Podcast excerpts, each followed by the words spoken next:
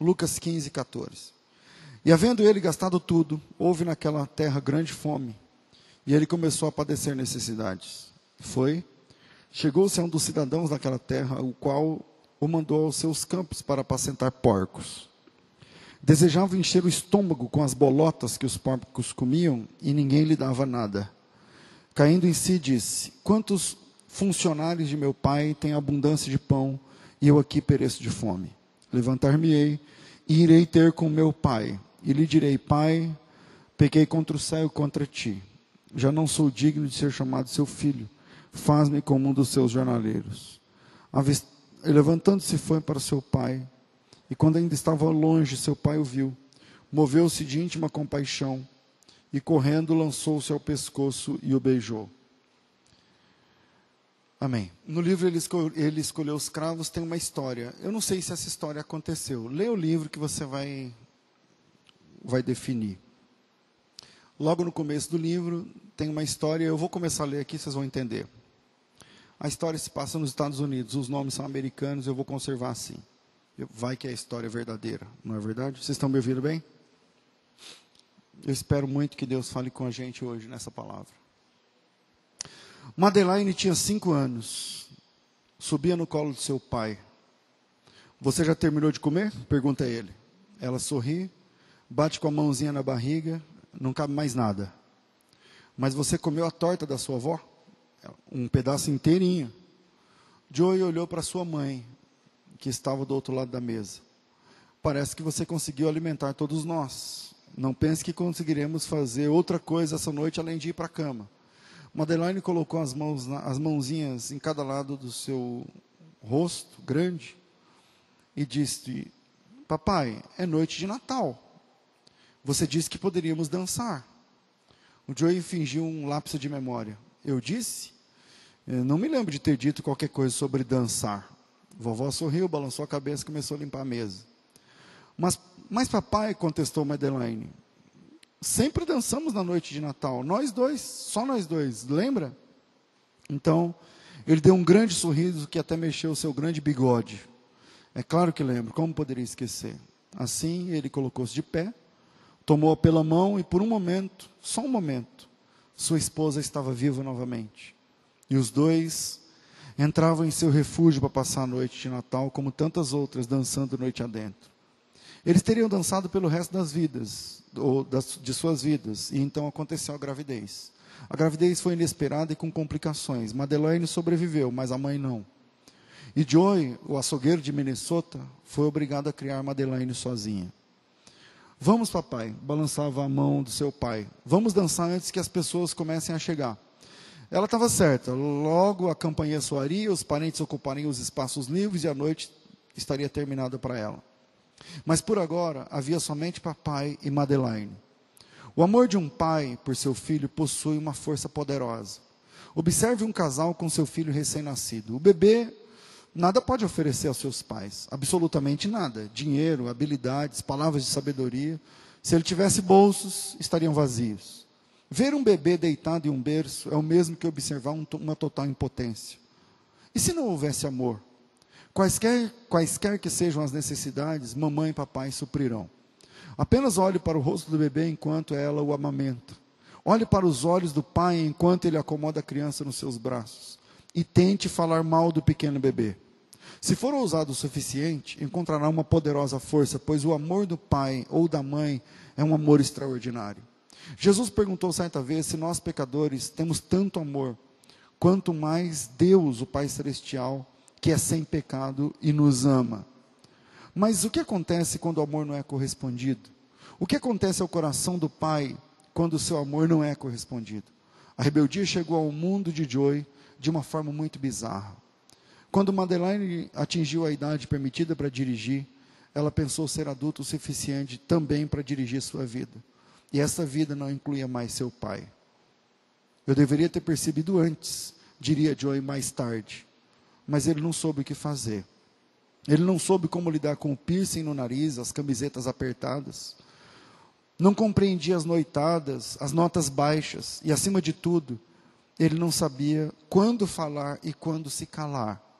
Ela, por sua vez, já tinha tudo planejado. Sabia quando falar com seu pai, nunca. E sabia como ficar calada, sempre. No entanto, esse comportamento era totalmente diferente com um rapaz desengonçado e tatuado da rua de baixo. E Joey sabia disso. De jeito nenhum ele permitiria que sua filha passasse o Natal com aquele sujeito. Você vai ficar conosco essa noite, mocinha. Vamos jantar na casa da vovó e você vai comer a torta dela. Vamos ficar em família na noite de Natal. Na noite de Natal. Embora sentados à mesma mesa, eles pareciam estar em lados opostos da cidade. Madeleine brincava com a comida sem dizer uma palavra sequer. Vovó tentava conversar com Joey, mas ele não estava com vontade de falar. Parte dele estava furiosa, outra parte de coração partido. E o resto dele teria dado tudo para saber como falar com a garotinha que costumava sentar em seu colo. Logo chegaram os parentes, trazendo consigo um bom final para aquele silêncio horrível. À medida que o aposento se enchia de pessoas e barulho, Joey ficava de um lado e Madeleine carrancuda sentada do outro. Coloque uma música, Joey, lembrou um dos seus irmãos. Assim ele fez, pensando que ela se sentiria honrada. Ele foi ao encontro da sua filha e disse: Você dançaria com papai essa noite? Da forma como ela se zangou e virou, qualquer um pensaria que ele a teria insultado. E na frente de todos os familiares, ela abriu a porta da casa e saiu a pé. Foi embora, deixando seu pai ali, muito solitário.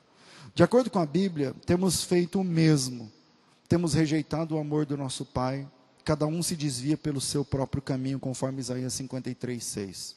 Paulo piora um pouco a nossa rebelião, dizendo: temos feito mais do que nos desviar, temos voltado contra, abre aspas, porque Cristo, estando nós ainda fraco, morreu a seu tempo pelos ímpios, Romanos 5, 6. E ele ainda fala mais rudemente, mais rudemente no versículo 10, porque se nós, sendo inimigos, duras palavras, não acha? O inimigo é um adversário, aquele que ofende, não por ignorância, mas intencionalmente.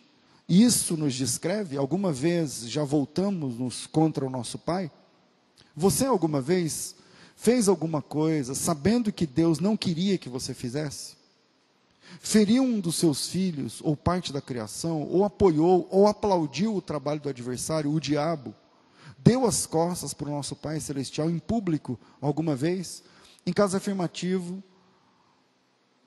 em caso afirmativo, não fez você então o papel do inimigo? Então, como Deus reage quando nos tornamos seus inimigos? Madeleine voltou aquela noite, mas não por muito tempo.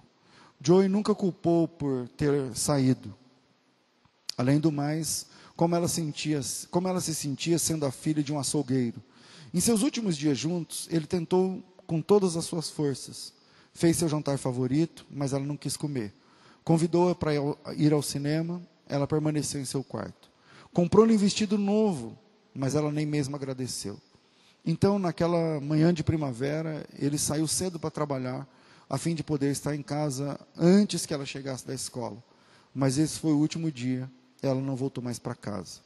Uma amiga disse ter visto Madeleine com seu namorado na estação de ônibus. As autoridades confirmaram a compra de uma passagem para Chicago, onde ninguém mais a encontrou. A estrada mais notória do mundo é a Via Dolorosa, o caminho do sofrimento. De acordo com a tradição, essa foi a rota que Jesus fez do tribunal de Pilatos até o Calvário. O caminho é marcado por paradas usadas pelos cristãos para os seus devocionais. E uma parada marca a passagem do veredito de Pilatos, outra, o momento em que Simão carregou a cruz, duas ou três paradas marcam o tropeço de Jesus é, outra para as palavras de Cristo. No total são 14 paradas, cada uma lembrando os fatos da jornada final de Jesus. Seria essa uma rota precisa? Provavelmente não. Quando Jerusalém foi destruída no ano 70 e novamente em 135, as ruas da cidade também foram destruídas. E como resultado, ninguém conhece exatamente o caminho feito por Jesus naquela sexta-feira. Mas nós sabemos exatamente aonde iniciou esse caminho. Ele começou não no tribunal de, de Pilatos, mas nos átrios do céu. O pai começou a sua jornada quando deixou sua casa à nossa procura. Armado com nada mais do que paixão de ganhar o nosso coração, ele veio à busca. Seu desejo era singular: trazer seus filhos para casa. A Bíblia tem uma palavra para essa questão: reconciliação. Segundo aos Coríntios 5:19, Deus estava em Cristo reconciliando consigo mesmo o mundo. A palavra grega para reconciliar significa retribuir algo de maneira diferente. A reconciliação inverte a rebelião e reacende a fria paixão. A reconciliação toca os ombros do inconstante e o faz retornar para casa. O caminho da cruz ensina exatamente quão distante o Senhor caminha para nos buscar. Aquele garoto desajeitado e tatuado tinha um primo. Ele trabalhava no, no turno da noite em uma loja de conveniência no sul de Houston. Por alguns trocados por mês, ele permitiu que os dois fugitivos, Madeleine e o namorado, ficassem no seu apartamento durante as noites, mas eram obrigados a sair durante o dia. Mas isso era ótimo para eles, porque eles tinham grandes planos. Ele seria mecânico e Madeleine só podia conseguir um emprego numa loja de departamentos. É claro que ele não sabia nada sobre carros nem mecânica e muito menos ela sobre arrumar um emprego. Mas não é assim que uma pessoa pensa quando está intoxicada com a liberdade. Após algumas semanas, o primo mudou de ideia. E no dia em que anunciou sua decisão, o namorado anunciou a dele. Madeleine encontrou-se enfrentando a noite sem um lugar para dormir ou sem uma mão para segurar. Essa foi a primeira de muitas noites assim. Uma mulher no parque contou-lhe que havia um abrigo para mendigos próximo a uma ponte e por alguns trocados ela conseguiria um prato de sopa e uma cama. Alguns trocados era tudo que ela tinha. Ela usou sua mochila como travesseiro e a jaqueta como cobertor. Havia tanta ruaça que era impossível dormir naquela, naquele lugar. Madeleine virou o rosto para a parede e, pela primeira vez, durante vários dias, lembrou-se do rosto do pai, ao dar-lhe um beijo de boa noite. Mas quando seus olhos começaram a ficar marejados, ela recusou-se chorar, empurrando as lembranças para o fundo do seu ser, determinando-se a não mais pensar na sua casa. Ela tinha ido muito longe para voltar.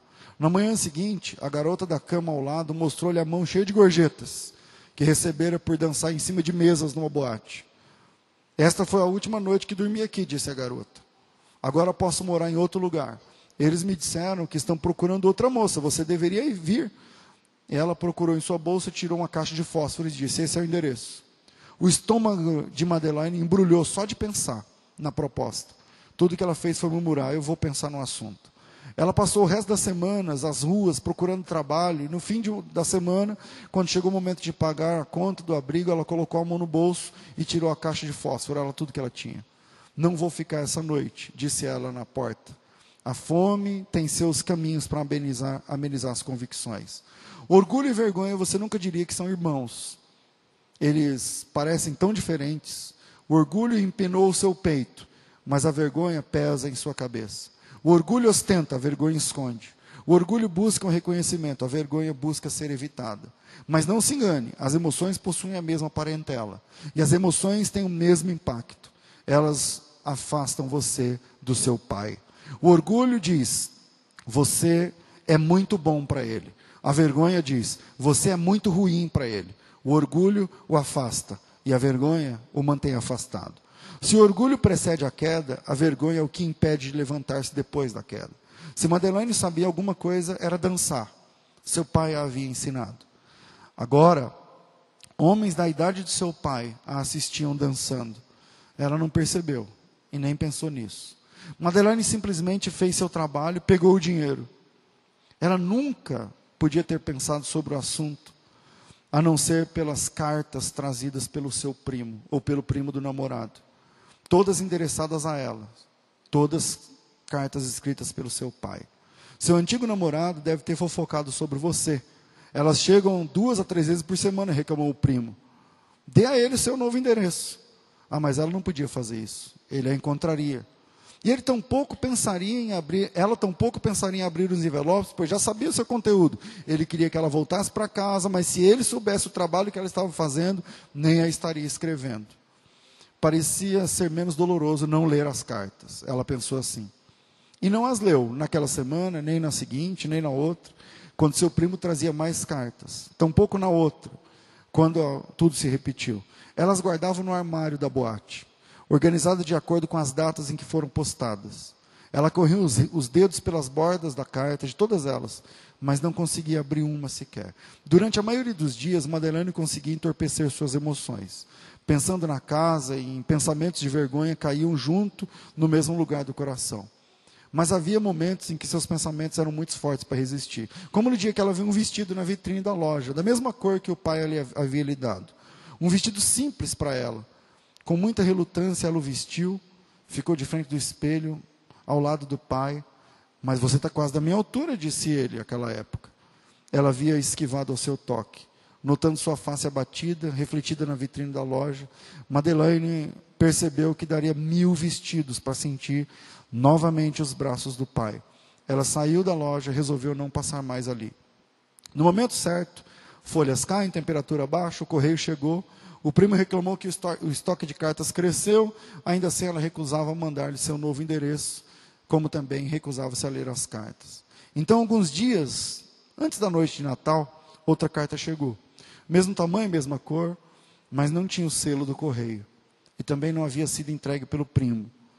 Havia sido colocada na sua penteadeira. Há alguns dias, um homem grande passou por aqui e pediu que eu entregasse isso a você. Entregou, explicou uma das dançarinas. Disse que você iria entender a mensagem. Mas ele esteve aqui? perguntou ela ansiosa.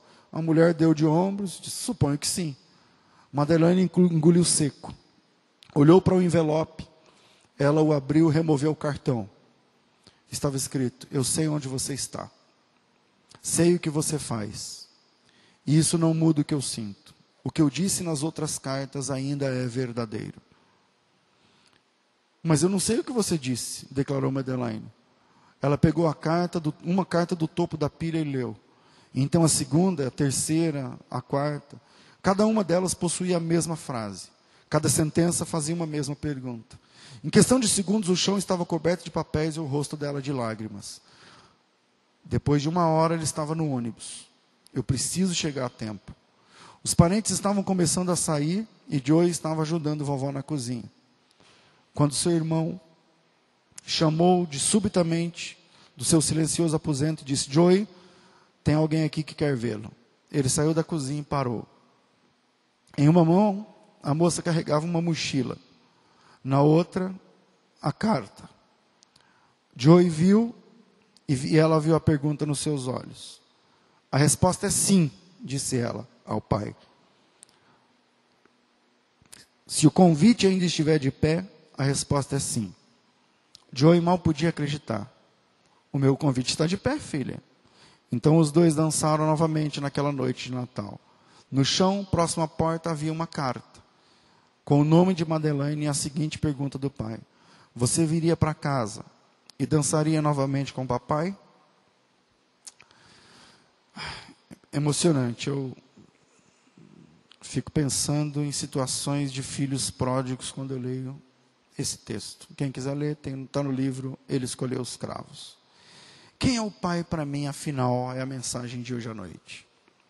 Algumas pessoas acreditam que a grande mensagem do Evangelho é a ideia de que Deus quer te ver bem. Está sendo pregado só isso agora. Só se prega sobre isso em igrejas evangélicas, na maioria delas.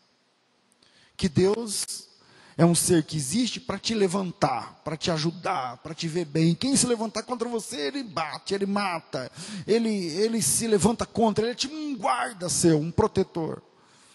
E para isso ele está disposto a remover qualquer obstáculo que cruze, cruze seu caminho. Mas essa é uma ideia muito infantil de Deus. Porque os obstáculos que, que são pessoas. E se o grande plano do Evangelho é deixar você bem, ele não estaria fazendo mal àqueles que cruzam o seu caminho por causa de você? Quer dizer que um Evangelho é só para você? Bom, eu tenho três opções para responder essa questão. Se você acha que Deus existe só para te deixar bem, tem três saídas para você. Primeiro, Deus é único, porém parcial. Tipo, ele gosta de você, está disposto a qualquer coisa só para te favorecer e não importa o resto. Isso vai desde uma vaga no estacionamento, vocês parecem que é brincadeira. Mas tá vendo como Deus é bom comigo? Eu consegui uma vaga na noite de uma noite antes do Natal, aqui no shopping. Vocês estão pensando que não tem gente que não pensa assim? Tem. Muitos crentes pensam que a vaga do estacionamento foi Deus que lá no céu falou: não, ele vai lá comprar um panetone, sei lá o quê, a vaga dele está lá garantida. Então, primeiro, Deus é único e parcial, então ele gosta muito de você e vai favorecer você de vaga no estacionamento, a promoção na empresa, negócios e eh, tal. Essa é uma saída. A outra, para essa visão infantil. O Deus que você cultua é o Deus que você criou. Por isso que tem, ele tem que te defender, porque ele é o seu Deus, é um Deus seu. Os outros que procurem os deuses deles, as pessoas vão dar testemunho, não, porque o meu Deus, o meu Deus, ele faz assim, o meu Deus, o meu Deus. Quer dizer, não é o Deus da Bíblia, é o Deus do cara. E a terceira possibilidade para a pessoa pensar, ter esse pensamento infantil de que Deus só existe para me livrar e para me abençoar, é que Deus pode ser chantageado. Então Deus é um ser que está lá no trono, mas se você fizer o trabalho certo, se você der a oferta certa, se você fizer alguma coisa certa, isso mexe com Deus. Pregadores de hoje, filhos de Satanás, sendo chamados de pastores, estão com essa pregação hoje. A pregação é o seguinte: a sua oferta faz Deus levantar do trono. Como se Deus fosse um interesseiro e uma nota de 100 faz os olhos dele brilhar. Então, você está lá e tal, você arranca uma nota de 100, fala assim para Deus aqui, ó. Aí Deus já levanta todo afoito. Diz, opa, agora, se você der isso aí, a sua fé move Deus. A sua oferta levanta Deus do trono. A sua adoração, então Deus pode ser chantageado. Para essa visão infantil que Deus só existe para te ajudar, ou é Deus é único e é parcial e só te ajuda, ou você, o Deus que você cultua é só seu, ou então Deus pode ser chantageado com ofertas, com seu comportamento. Tipo, se o Senhor me der tal coisa, eu prometo que eu deixo meu cabelo crescer. Aí Deus, puxa, tudo que eu quero é que o cabelo dela cresça, então eu vou ajudar, vou, vou entrar nessa aí com ela, porque imagina se o cabelo dela bater na cintura, eu vou ficar melhor. Isso é a cabeça dele, você está entendendo? Isso é a cabeça dessa gente aí. Se o senhor fizer isso, eu faço aquilo. Se eu conseguir tal coisa, então eu te recompenso. Se eu passar no vestibular, então eu dou mil. Se eu não sei o que lá e tal. Então, na cabeça dessa turma, Deus pode ser chantageado. Qual desses quadros retrata o Deus verdadeiro? Nenhum. Nenhum desses quadros retrata o Deus verdadeiro. Ao lermos com calma a história do filho pródigo, percebemos nuances do caráter de Deus. Quando nós estudamos com calma a história contada na parábola de Jesus, a gente cons consegue ver muito mais do que apenas a lição moral que ele está dando nos fariseus. Porque o assunto lá é a lição que Jesus está dando no versículo 1 e 2. A gente não leu. A lição que ele está dando nos fariseus. Quem é que senta na, na, mesa com o pai, quem é que come com o pai e tal. O texto está retratando muito mais do que isso. Na realidade, o texto está impregnado com muito mais de Deus do que a gente imagina quando a gente faz uma primeira, ou uma segunda, ou uma terceira leitura. Eu fiz esse teste. O texto está retratando flagras do caráter de Deus. No texto, Deus é representado pelo Pai. Mas a história, se liga, se desenrola a partir do ponto de vista do filho. A gente vai ver isso no primeiro ponto. E isso pode ser um problema. Porque a gente é convidado a ficar seguindo só o filho, só o filho, e a gente esquece o pai na história. Então, nesse caso, as câmeras do texto, imagina que um cenário, câmeras. As câmeras do texto pairam sobre a experiência vivida a partir da experiência do garoto, da perspectiva do garoto, e não do pai ou do irmão mais velho. Mas isso não significa que esses outros personagens são menos importantes. Então leia todo o texto com calma depois em casa e veja quem são realmente os principais atores. Veja o cenário. Entenda a trama do filho pródigo. Olhe para a cena inteira, entre no cenário. Essa é uma história que fala mais do pai do que do filho. Basta a gente prestar atenção um pouco mais no pai. Eu vou deixar três pontos para a gente tentar fazer isso. Primeiro, comportamentos são reflexos, mas não são o verdadeiro problema. Comportamentos são reflexos, mas não são o verdadeiro problema. Quando você tem um filho que ele quer se tatuar, ele quer pintar e bordar, ele quer esse comportamento não é o verdadeiro problema. Tem gente que vai atacar só os reflexos e não resolve nunca o problema. Pastor, o que isso tem a ver com a história do filho pródigo? No texto, a gente percebe que o filho não está bem com o pai. Certo homem tinha dois filhos, versículo 11. E um deles disse ao pai: Pai, dá-me a parte da herança que me dá. Então no texto a gente percebe que o filho não está bem com o pai. Ele não apenas não concorda com o jeito do pai, mas ele não quer mais conviver com o pai. Não é isso que está no texto? Ele não quer mais ficar sob o mesmo teto que o pai. A atitude do garoto é drástica e propõe uma separação de fato. Ele decide fisicamente sair e ir para outro lugar. Isso também acontece em famílias. Mas não é essa a nossa assunto. Essa separação física, pessoal, é só a formalização de uma separação que já existe no coração do menino. A distância física, ela, ela vai oficializar uma distância emocional, afetiva, uma carência, uma distância entre os dois. Sabe quando o casal fala assim, pastor, chega no divórcio? Ora, eles não tiveram uma noite de amor horas antes e agora vão divorciar. Não, o afastamento já começou, o cara está dormindo na sala, ó. A mulher está dormindo no quarto das crianças, ó. Para chegar e falar assim, agora chega. Então, essa separação física é só ela só está formalizando uma separação que já existia no coração do rapaz. Vocês entendem isso? No seu coração, no seu interior, nas suas emoções, ele já está separado do pai faz horas. Faz tempo.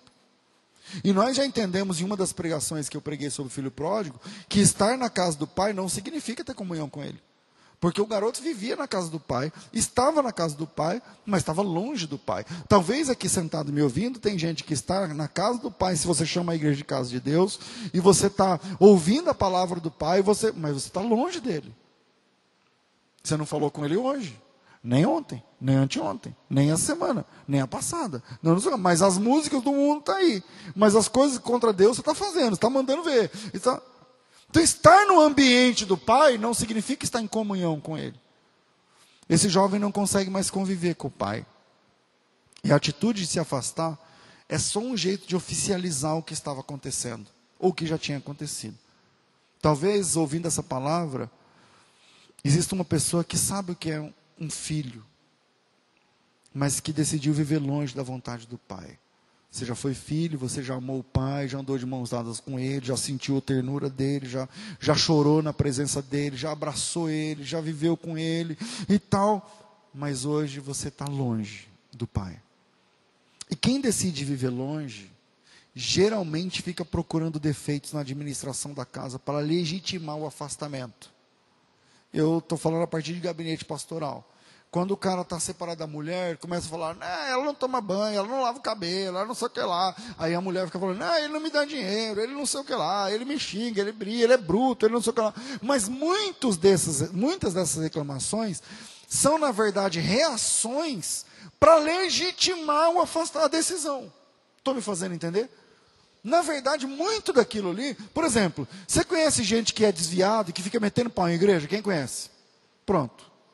Nenhuma igreja presta, nenhum pastor presta, nenhum, ninguém presta, está tudo errado, tudo, não serve. Por quê? Porque ele tem que falar mal, porque ele não faz mais parte.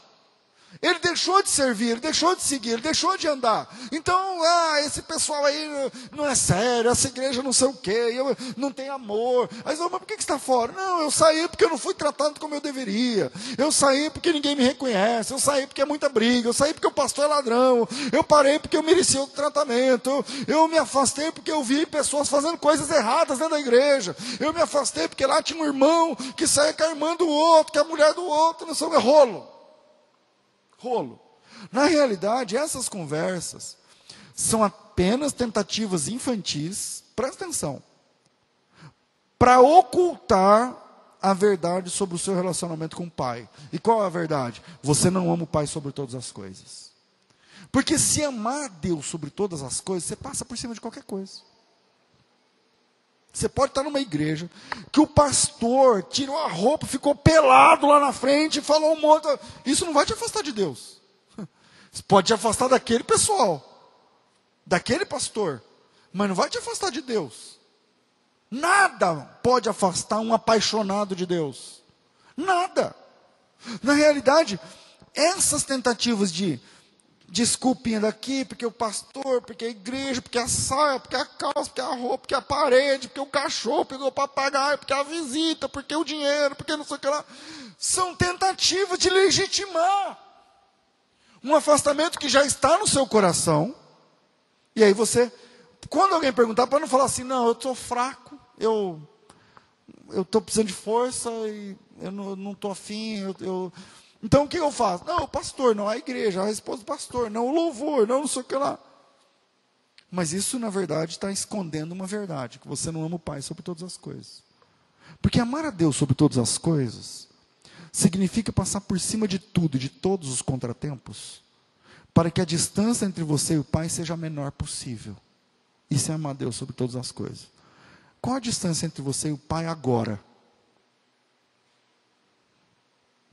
Eu estou cansado de ver gente reclamando da fé, criticando o que está tá sendo feito, mas que não vive o básico da fé em Deus. O cara não vive o básico, o básico, tem o básico, o médio, o bacharel. O cara não vive o básico da fé e fica reclamando, não, porque não se faz assim, porque o reino de Deus não é assim, porque não... você vive o básico. Não. Então por que você está falando isso? Para legitimar o seu comportamento. Você está entendendo? Então, o afastamento físico é só uma medida inevitável que reflete um verdadeiro afastamento. Não existe conversão verdadeira. Essa é a verdade. Porque existem locais, irmãos. Ah, pastor, mas o senhor não sabe o que é ser maltratado. O senhor não sabe o que é andar. Então, existem locais onde não existe o mínimo necessário no nosso, nos nossos padrões para se realizar um culto. Não tem ventilador, não tem som, não tem água, não tem relógio, não tem cadeira, não tem púlpito, não tem onde colocar a Bíblia, não tem computador, não tem flor, não tem televisão para você ver os versículos, ninguém tem Bíblia. E as pessoas vão. E amam a Deus, e servem a Deus, e cantam, e louvam a Deus. Então, então a questão não é a estrutura, não é o pastor, não é a falta disso ou daquilo. A questão é a questão de conversão. Então, primeiro, o comportamento, comportamentos são reflexos, reflexos, mas não são o verdadeiro problema. Amém? Segundo, o sentimento de um pródigo não define o caráter de Deus. O sentimento de um pródigo não define o caráter de Deus. Cuidado, porque hoje nas redes sociais o que mais tem é gente para encher o saco. Porque hoje, com a internet, a pessoa, a um clique ela fala com um milhão de pessoas. Você está entendendo?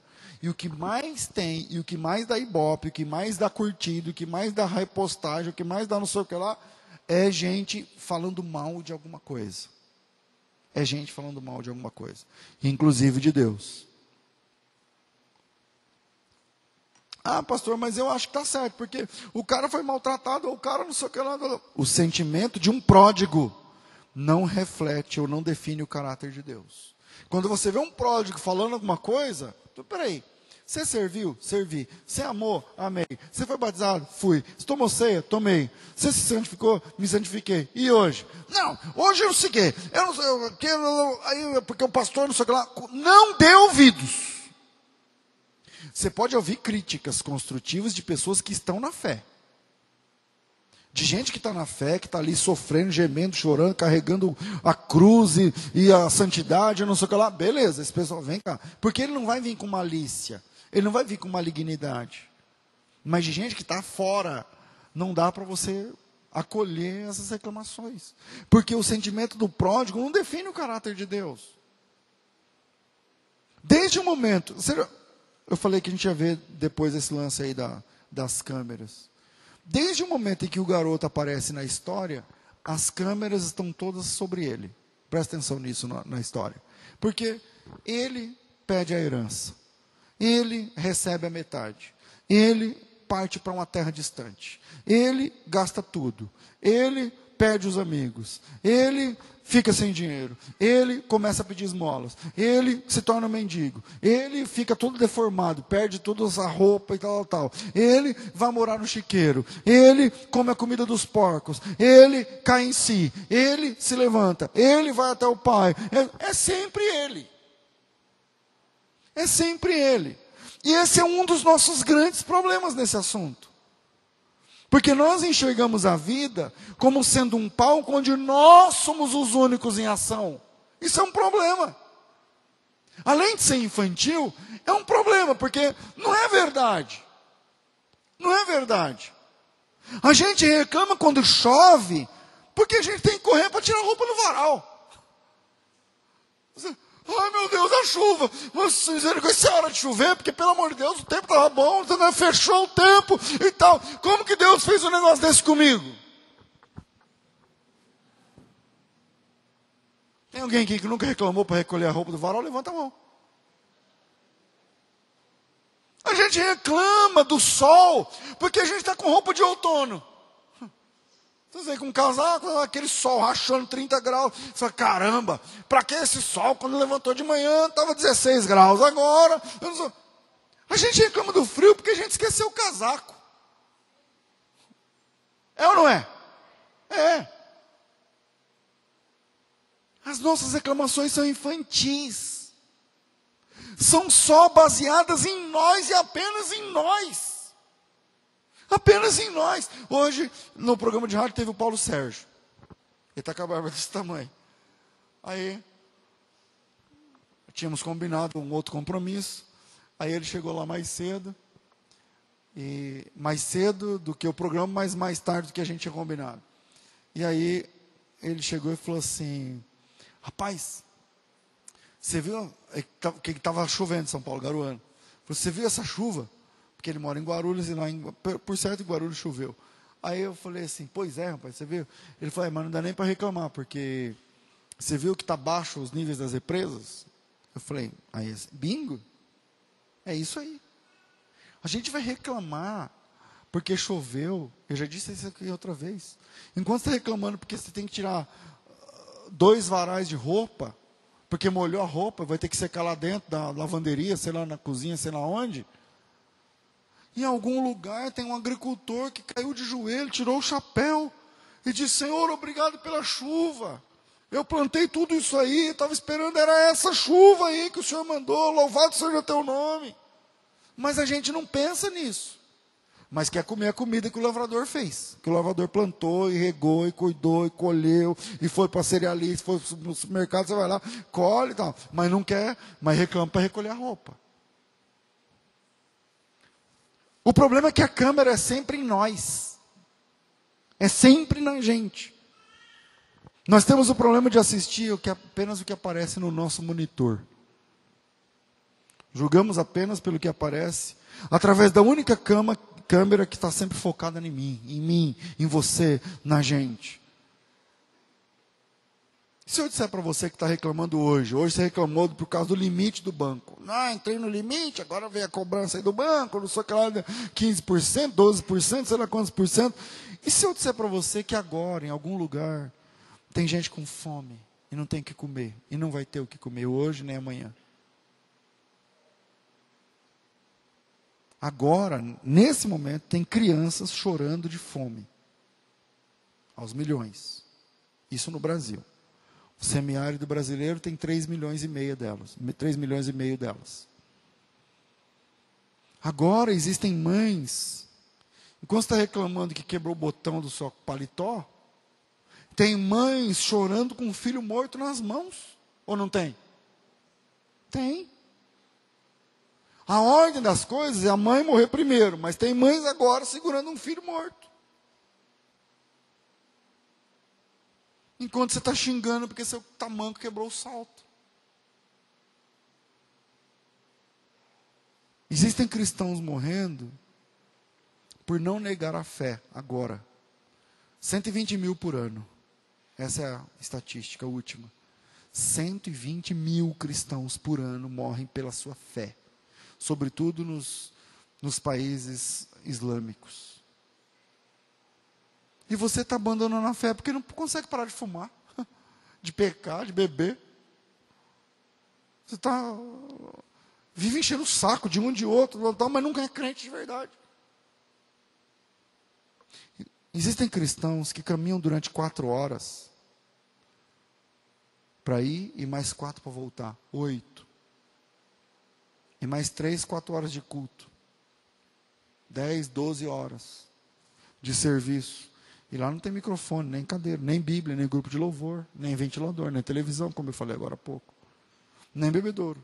E ninguém reclama. O nosso problema é que só o nosso monitor que vale. Só a luz tem que estar em cima de mim.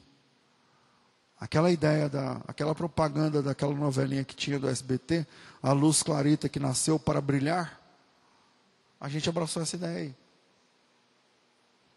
Você não é a luz clarita, mas veio para brilhar. Você veio para brilhar.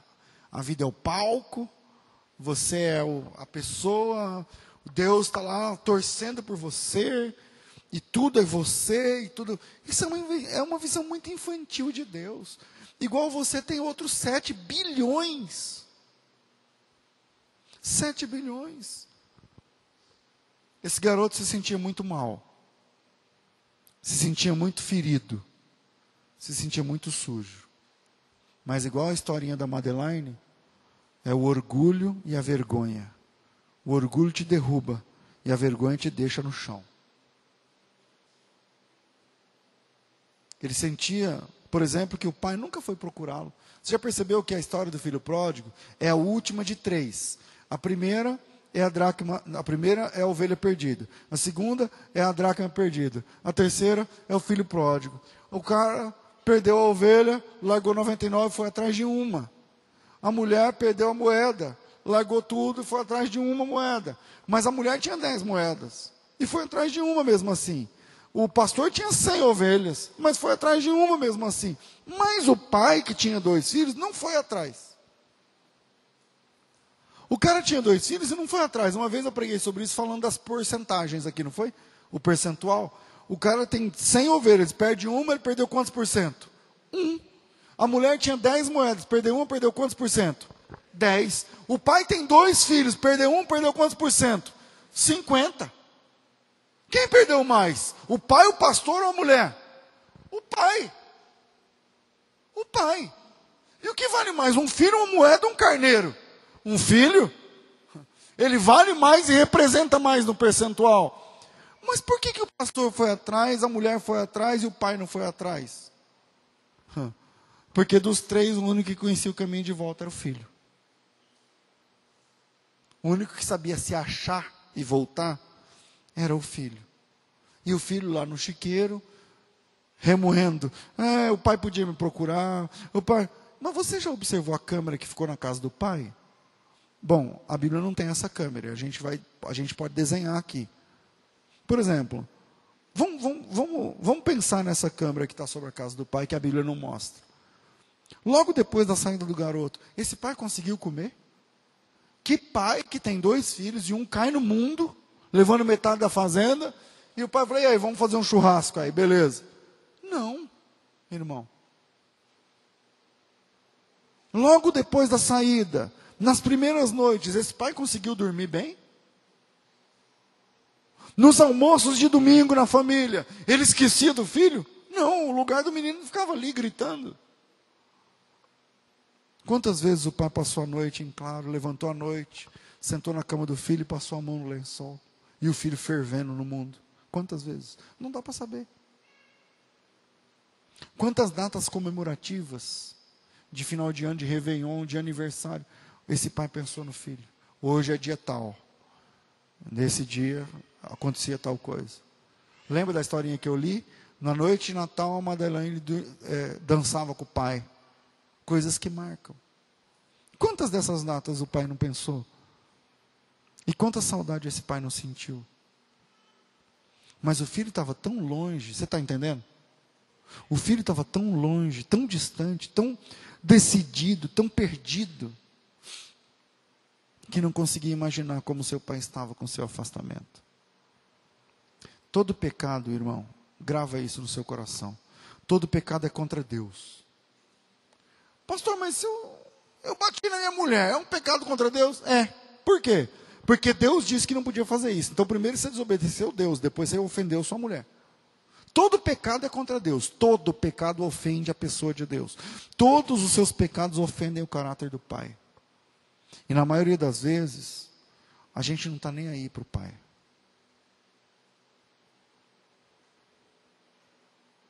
Você está só preocupado com o seu pecado, com o seu prazer, com o seu lucro, com o seu estado, com a sua ideia. Hoje Deus permitiu que você viesse aqui, para você entender que as suas decisões machucam o Pai, que o seu afastamento ofende sim o Pai. Tire a câmera que está sobre você e olhe a câmera que está sobre o Pai. Sim, o seu afastamento entristece o Pai.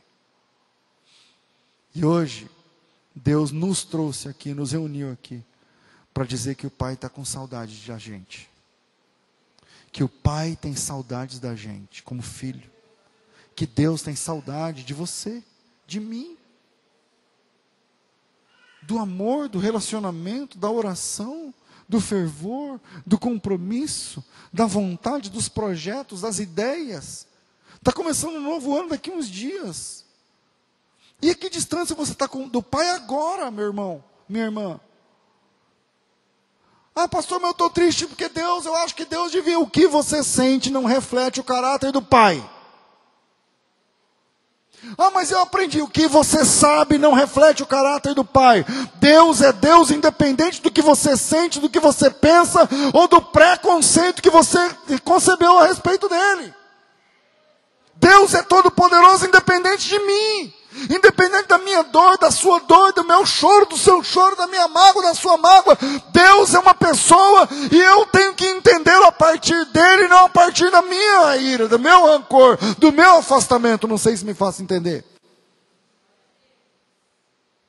Terceiro e último ponto.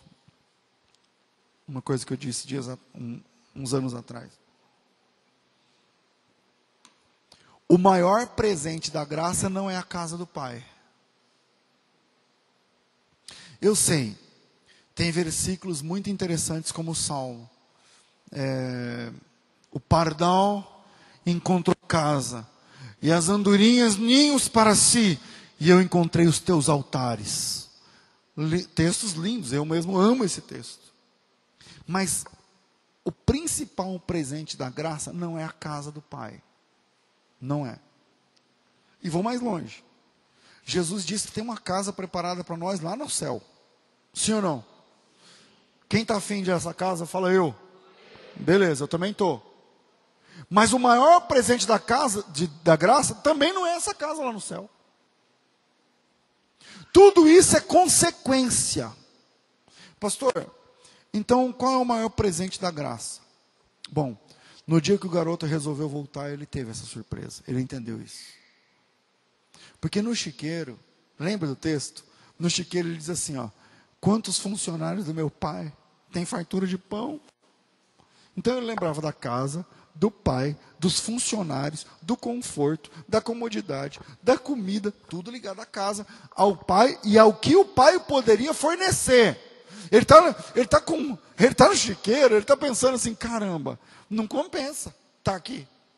Não vira, porque lá na casa do meu pai tem isso, tem aquilo, tem aquilo.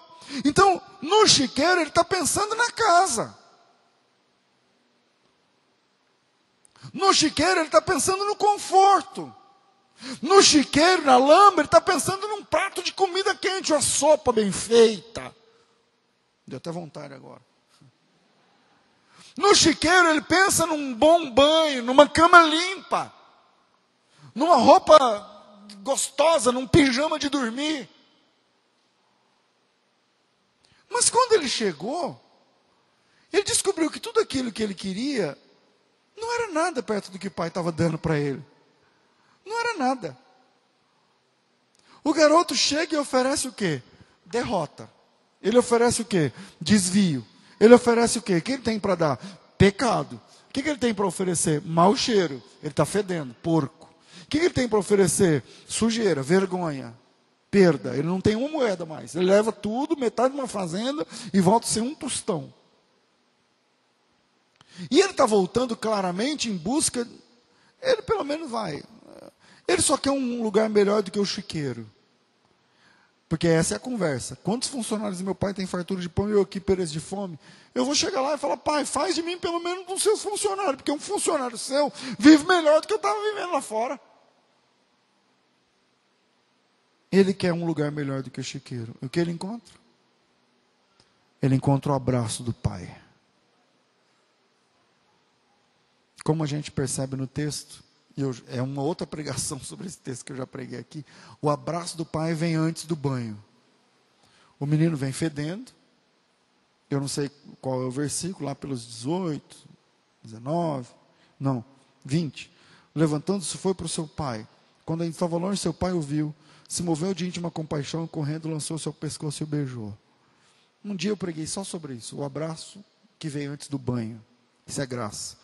O abraço vem antes da cama, da comida, antes de entrar em casa, antes das roupas novas, antes do anel no dedo e da sandália no pé. Presta atenção. Se você está sujo, se você está suja, se você está longe, se você vem de uma lama, se você vem de um chiqueiro, se você gastou tudo que o Pai te deu, presta atenção, porque na graça o abraço vem antes da cama, da comida e do banho. Ele recebe você. Ele abraça você. E o abraço acompanhado de um beijo no pescoço vem antes do filho perdido tomar um banho sequer. Pensa num pescoço fedido que veio do chiqueiro. É assim que o pai recebe o pródigo. O pai beija o filho quando ele ainda cheira porco. Pastor, o que isso quer dizer para mim? O que isso quer dizer para o pródigo é o seguinte: nas palavras do pai eu tenho que encerrar. Filho, que bom que você voltou. Eu estava esperando esse dia acontecer. A casa está aqui. Limpa como sempre. Sua como sempre. Seu lugar também está aqui. Seu como sempre. Suas coisas estão lá no seu quarto. Você vai entrar e vai ver. Não apenas ver, você pode usar. É tudo seu, está tudo aí eu também fiz uma festa para te receber. Eu matei o bezerro mais gordo que a gente tem por tua causa, filhão. Mas antes de tudo isso, antes do banho, do quarto, da cama e da festa, eu quero que você entenda que o seu maior presente sou eu. Você não precisa de uma casa nova. Você só precisa abraçar o Pai. Você não precisa de o, o, grande lance, não é? Ah, porque é um ministério, porque não sei. Não, não, não, não, não. Esquece tudo isso. Esquece tudo isso. O que você precisa é abraçar o Pai. O maior presente da graça não é a casa, é o Pai. É o relacionamento com o Pai. É o abraço do Pai, o beijo do Pai no seu pescoço. E você pode ter isso hoje à noite. Venha como você está. Se entregue como você estiver. Pode vir fedendo mesmo, fedendo a pecado, o pecado mais sujo. A graça é um escândalo. Ele abraça você. Ele recebe você. Não reclame. Para de ficar reclamando de A, de B, porque teu filho não sei o quê, porque ninguém te entende, porque tua mãe não sei o que lá, porque ninguém te ligou ontem, porque não sei o que lá. Para com isso. Procure o Pai e diga: Pai, eu pequei contra o céu, contra ti. Nem sou digno de ser chamado teu filho. Mas vamos começar tudo de novo.